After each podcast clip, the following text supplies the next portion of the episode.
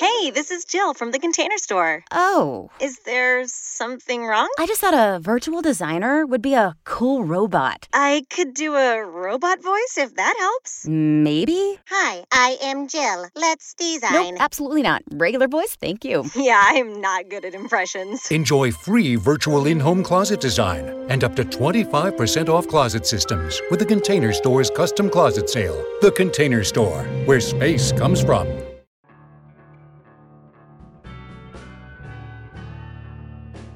Muy buenas a todos y todas. Yo soy Claudia Agüero San Juan y esto es el curso Derecho Constitucional 2 de la Universidad Alberto Hurtado. Este podcast está pensado para los estudiantes que cursan esta asignatura, pero creo que puede ser aprovechado por todos quienes se interesan en la lectura comprensiva de los textos que analizo.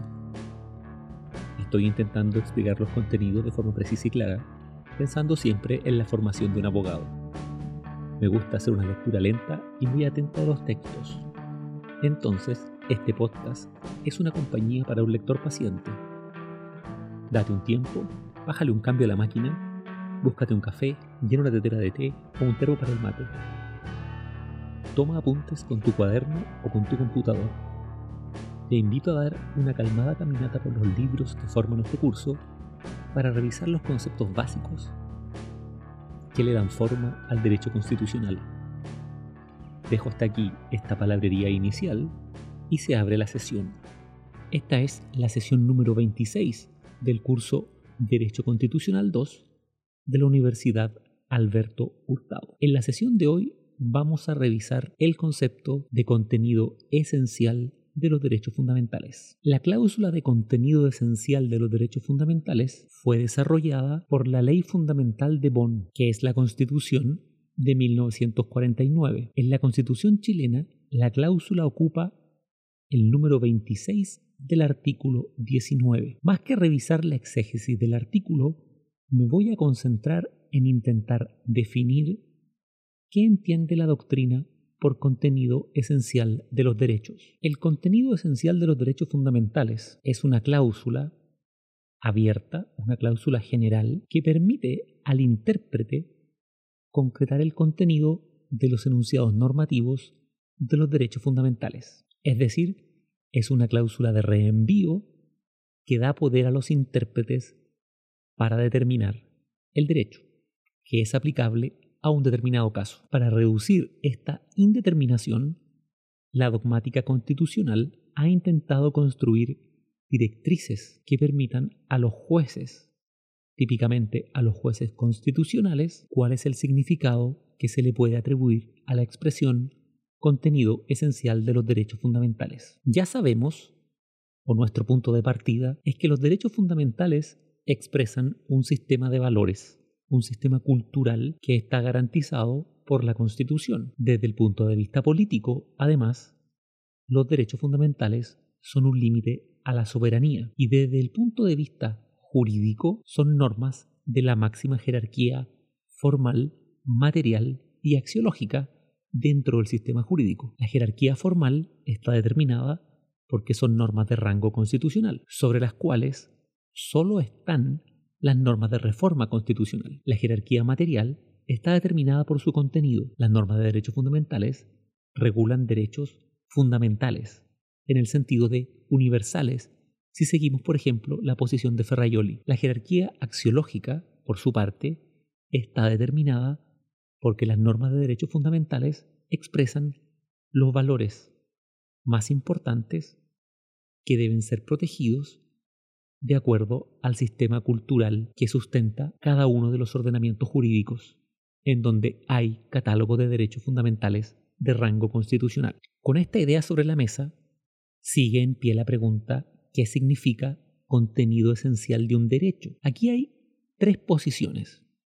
Según una posición que podríamos denominar es rígida o absoluta, el contenido esencial de un derecho es un núcleo duro, un conjunto de rasgos o características cualitativas que no pueden ser modificadas sin afectar la esencia, la naturaleza del derecho en cuestión. Si imaginamos, metafóricamente hablando, que el derecho fundamental es como un huevo frito, la yema del huevo es este núcleo duro, este contenido esencial que el legislador no puede modificar porque el constituyente se lo prohíbe. Naturalmente, esta teoría tiene importantes problemas, porque por ejemplo, cuando entran en conflicto dos derechos fundamentales, no es posible la ponderación entendida como una suerte de compromiso o de solución intermedia que combina los dos principios o derechos en conflicto. La ponderación necesariamente debe ser entendida como una jerarquía. La segunda posición, que podríamos denominar es relativista, defiende la idea de que no existe un contenido duro para cada derecho fundamental. De acuerdo a esta posición, cada derecho fundamental cumple tres funciones. Una función social, porque los derechos necesitan ser configurados y desarrollados para que puedan ser ejercidos en la vida colectiva. En segundo lugar, los derechos además configuran la base del sistema democrático constitucional y entonces cumplen una función política. Y en tercer lugar, los derechos forman subsistemas o relaciones mutuas entre dos o más derechos, de tal modo que la afectación de uno puede generar un efecto en cadena, un efecto dominó que impacta el ejercicio o la conceptualización de otros derechos fundamentales. Con estas tres funciones sobre la mesa, es claro que de acuerdo a la posición relativista, cada derecho es una suerte de conjunto de intereses individuales y públicos en tensión permanente y además en relación con los intereses individuales y públicos de otros derechos que se relacionan. Si esto es así, el contenido esencial de cada derecho va a depender de cuál es la función social, política o sistemática que ese derecho cumple, preferentemente, porque todos los derechos cumplen las tres funciones, pero hay algunos que son más importantes desde el punto de vista político, por ejemplo, la libertad de expresión. Hay otros que tienen una función social más relevante, como por ejemplo el derecho de la salud, y hay otros que tienen una importancia sistemática muy relevante, como por ejemplo el derecho a la igualdad. Entonces, el contenido esencial de cada derecho fundamental va a estar determinado por la función que este derecho preferentemente cumple en un determinado contexto, es decir, en un determinado momento histórico-político o frente a un determinado caso concreto. Esto genera, obviamente, que los derechos sean ponderables en el sentido de que se puedan conseguir soluciones de compromiso combinando partes de dos o más derechos. La ponderación entonces no necesariamente se configura como una jerarquía. Además, de acuerdo a esta posición, los derechos, metafóricamente hablando, no podrían ser graficados como un huevo frito. Debiesen ser necesariamente entendidos como una suerte de huevo revuelto. En tercer lugar está la concepción o la posición mixta. De acuerdo a la posición mixta, el contenido esencial de un derecho fundamental es un conjunto de rasgos o circunstancias o características que permite que el derecho pueda ser ejercido o practicado de una manera razonable que además puede ser defendido el ejercicio del derecho ante los tribunales de justicia y además puede ser determinado de manera relativa y contextual por los jueces cuando hay conflicto con otros bienes o con otros derechos fundamentales mediante el principio de proporcionalidad. De esta manera, el contenido esencial de un derecho fundamental marca un límite frente a limitaciones que lo hacen impracticable, frente a trabas institucionales poco razonables o frente a medidas que despojan al derecho de su necesaria protección jurisdiccional. El límite entre lo que es contenido esencial y lo que no es contenido esencial es entonces un límite borroso que lo establece el principio de proporcionalidad y la necesidad argumentativa de justificar de manera racional y razonable todas las limitaciones que el derecho sufre por razón del diseño institucional o del establecimiento de normas jurídicas de rango legal o reglamentario.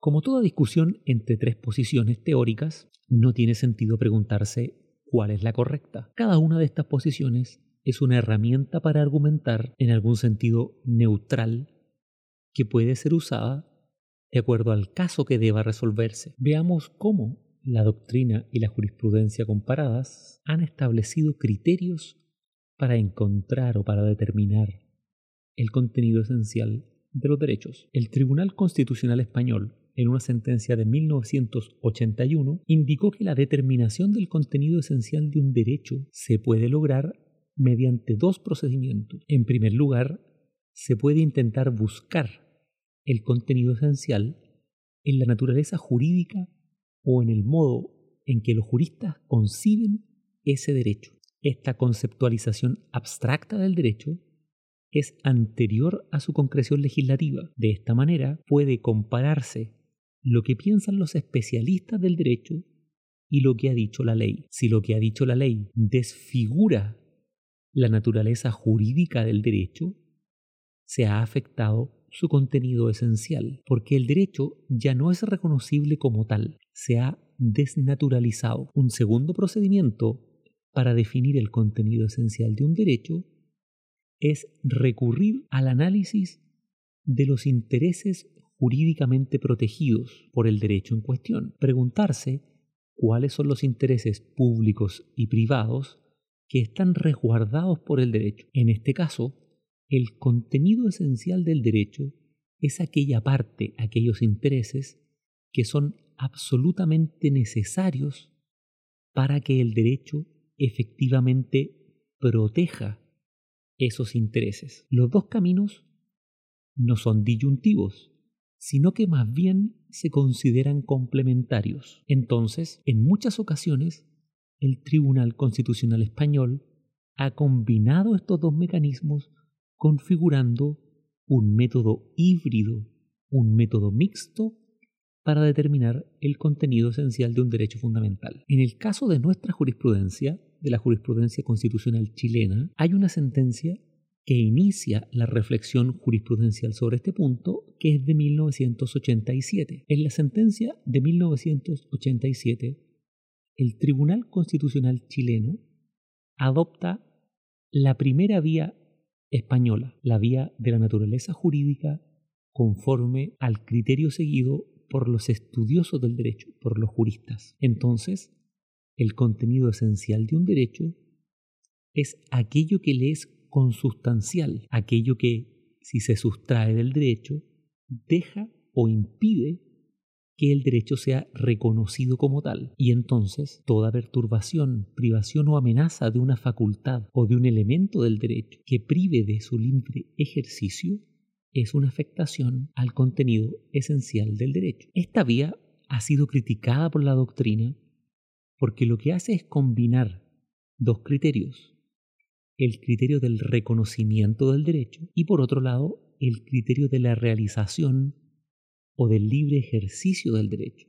Como es claro, la combinación es peligrosa.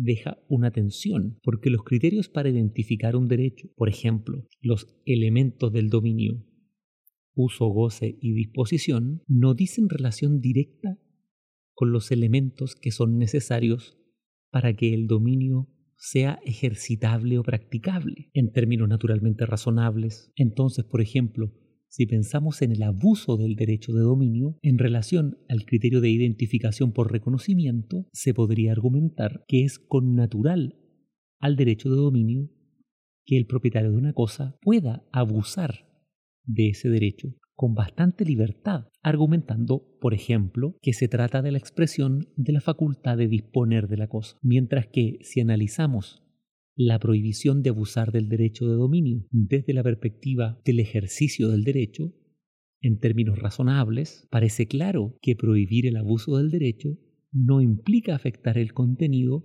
esencial del derecho de propiedad, porque prohibir el abuso, es decir, el ejercicio desproporcionado, no afecta las facultades del dominio, ni el uso, ni el goce, ni la disposición dentro de términos razonables. Esto nos lleva al principio de proporcionalidad, porque buena parte de la discusión por la afectación del contenido esencial de un derecho fundamental implica discutir la proporcionalidad de la limitación que se está imponiendo al ejercicio o a la caracterización del derecho. Revisemos con más profundidad la idea de principio de proporcionalidad. Este es un principio hermenéutico, un principio interpretativo que permite especificar o concretizar los derechos fundamentales y para alguna posición de la doctrina es la herramienta para ponderar los derechos fundamentales en caso de conflicto. Entonces,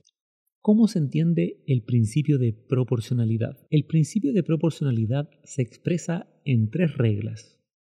La regla de idoneidad, la regla de necesidad y la regla de proporcionalidad en sentido estricto. La regla de idoneidad exige determinar, en caso de conflicto entre dos derechos fundamentales, si la afectación de uno de los derechos para favorecer el otro es una afectación objetivamente idónea o adecuada para conseguir el fin o el resultado deseado. Pensemos un segundo en dos derechos fundamentales que típicamente entran en conflicto, la libertad de expresión con el derecho a la honra. Para justificar una amplia libertad de expresión afectando el derecho a la honra, lo que hay que preguntarse entonces, conforme a la regla de la idoneidad, es si la afectación a la honra es un medio idóneo, objetivamente idóneo, para asegurar el florecimiento de la libertad de expresión. Si la respuesta es no, la afectación al derecho a la honra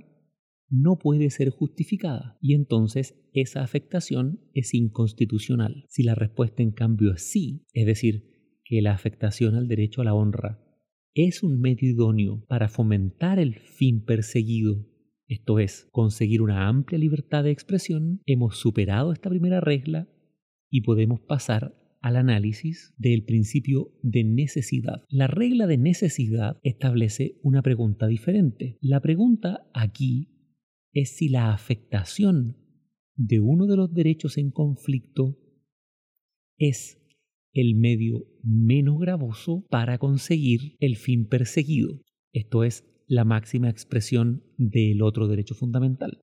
Entonces, si volvemos a pensar en el conflicto entre derecho a la libre expresión y derecho a la honra, nos tenemos que preguntar si afectar la honra en un determinado caso es el medio menos gravoso para conseguir el resultado deseado, esto es, una sociedad con una amplia libertad de expresión.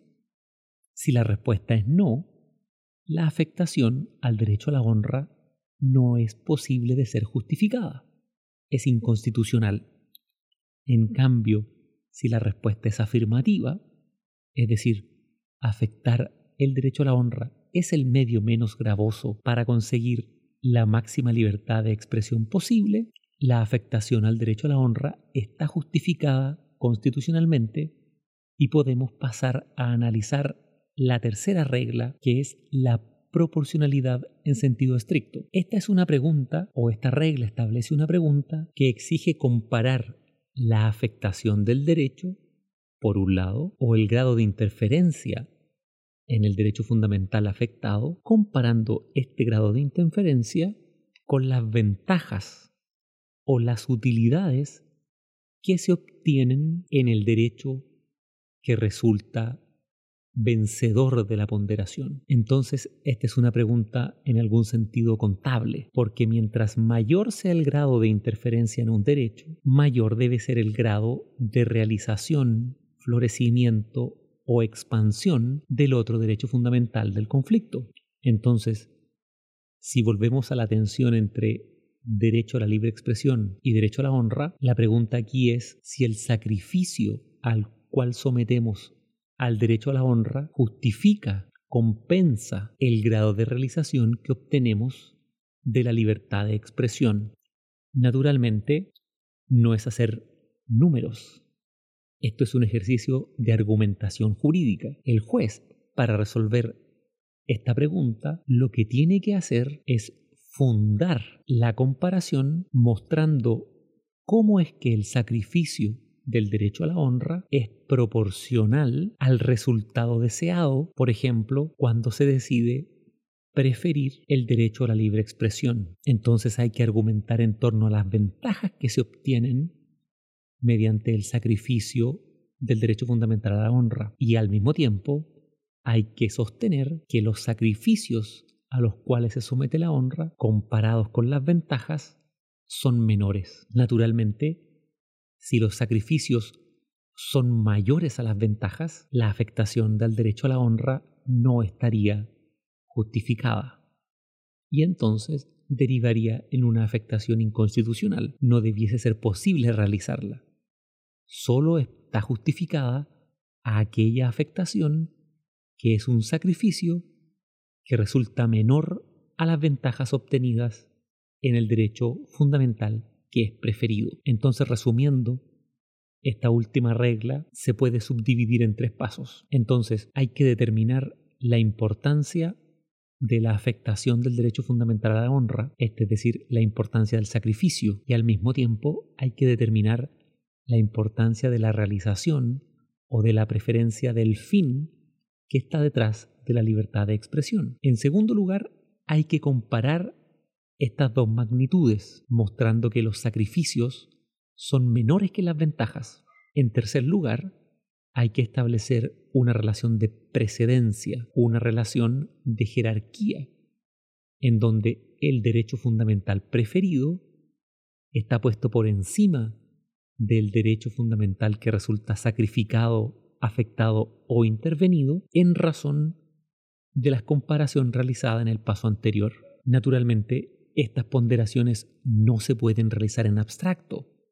Deben ser realizadas a la luz de un caso concreto y exigen que previamente esté claro el proceso de especificación de los principios o de los derechos fundamentales en juego. Y entonces, el proceso de ponderación exige, por un lado, tener en cuenta un conjunto de premisas empíricas que son válidas para un caso en particular y por otro lado un conjunto de premisas normativas que configuran la especificación del principio jurídico en cuestión y su transformación en una regla. Naturalmente, el proceso de ponderación reseñado es solo un modelo de ponderación, hay muchos más. En los próximos episodios vamos a revisar algunos de ellos con más detalle.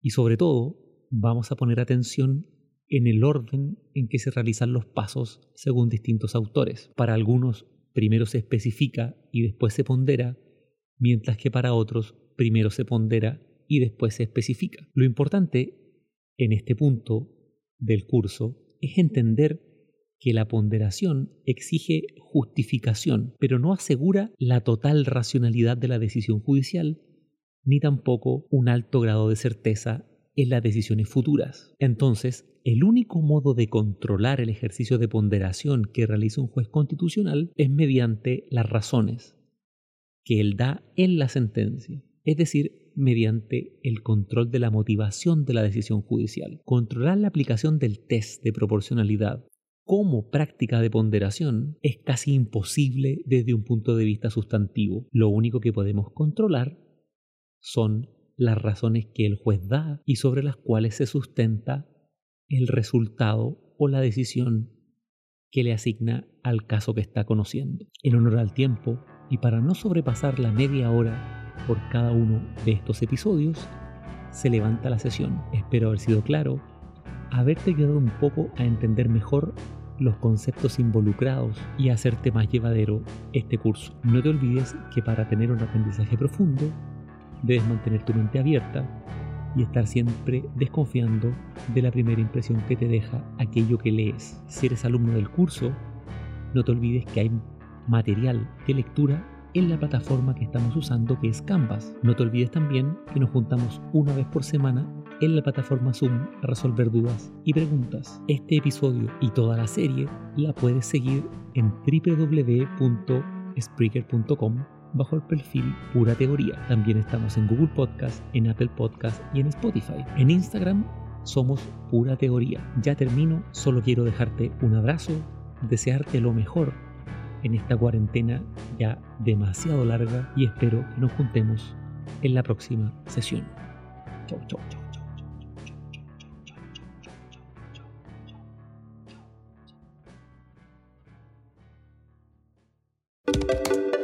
Hey, this is Jill from the Container Store. Oh, Is there something wrong? I just thought a virtual designer would be a cool robot. I could do a robot voice if that helps. Maybe? Hi, I am Jill. Let's design. Nope, absolutely not. Regular voice, thank you. Yeah, I'm not good at impressions. Enjoy free virtual in home closet design and up to 25% off closet systems with the Container Store's custom closet sale. The Container Store, where space comes from. Sorry I'm late, everyone. It's all right. The meeting's just getting started. Are you in your closet? Yeah, it's the quietest place. Ooh, ah, not the roomiest, though. Getting closer with your closet these days? That uh, dinosaur costume behind you? What? No. The Container Store's custom closet sale is here to help with up to 25% off closet systems and free virtual in home closet design. Who wants Sean to put on the dino suit? really, guys? The Container Store, where space comes from.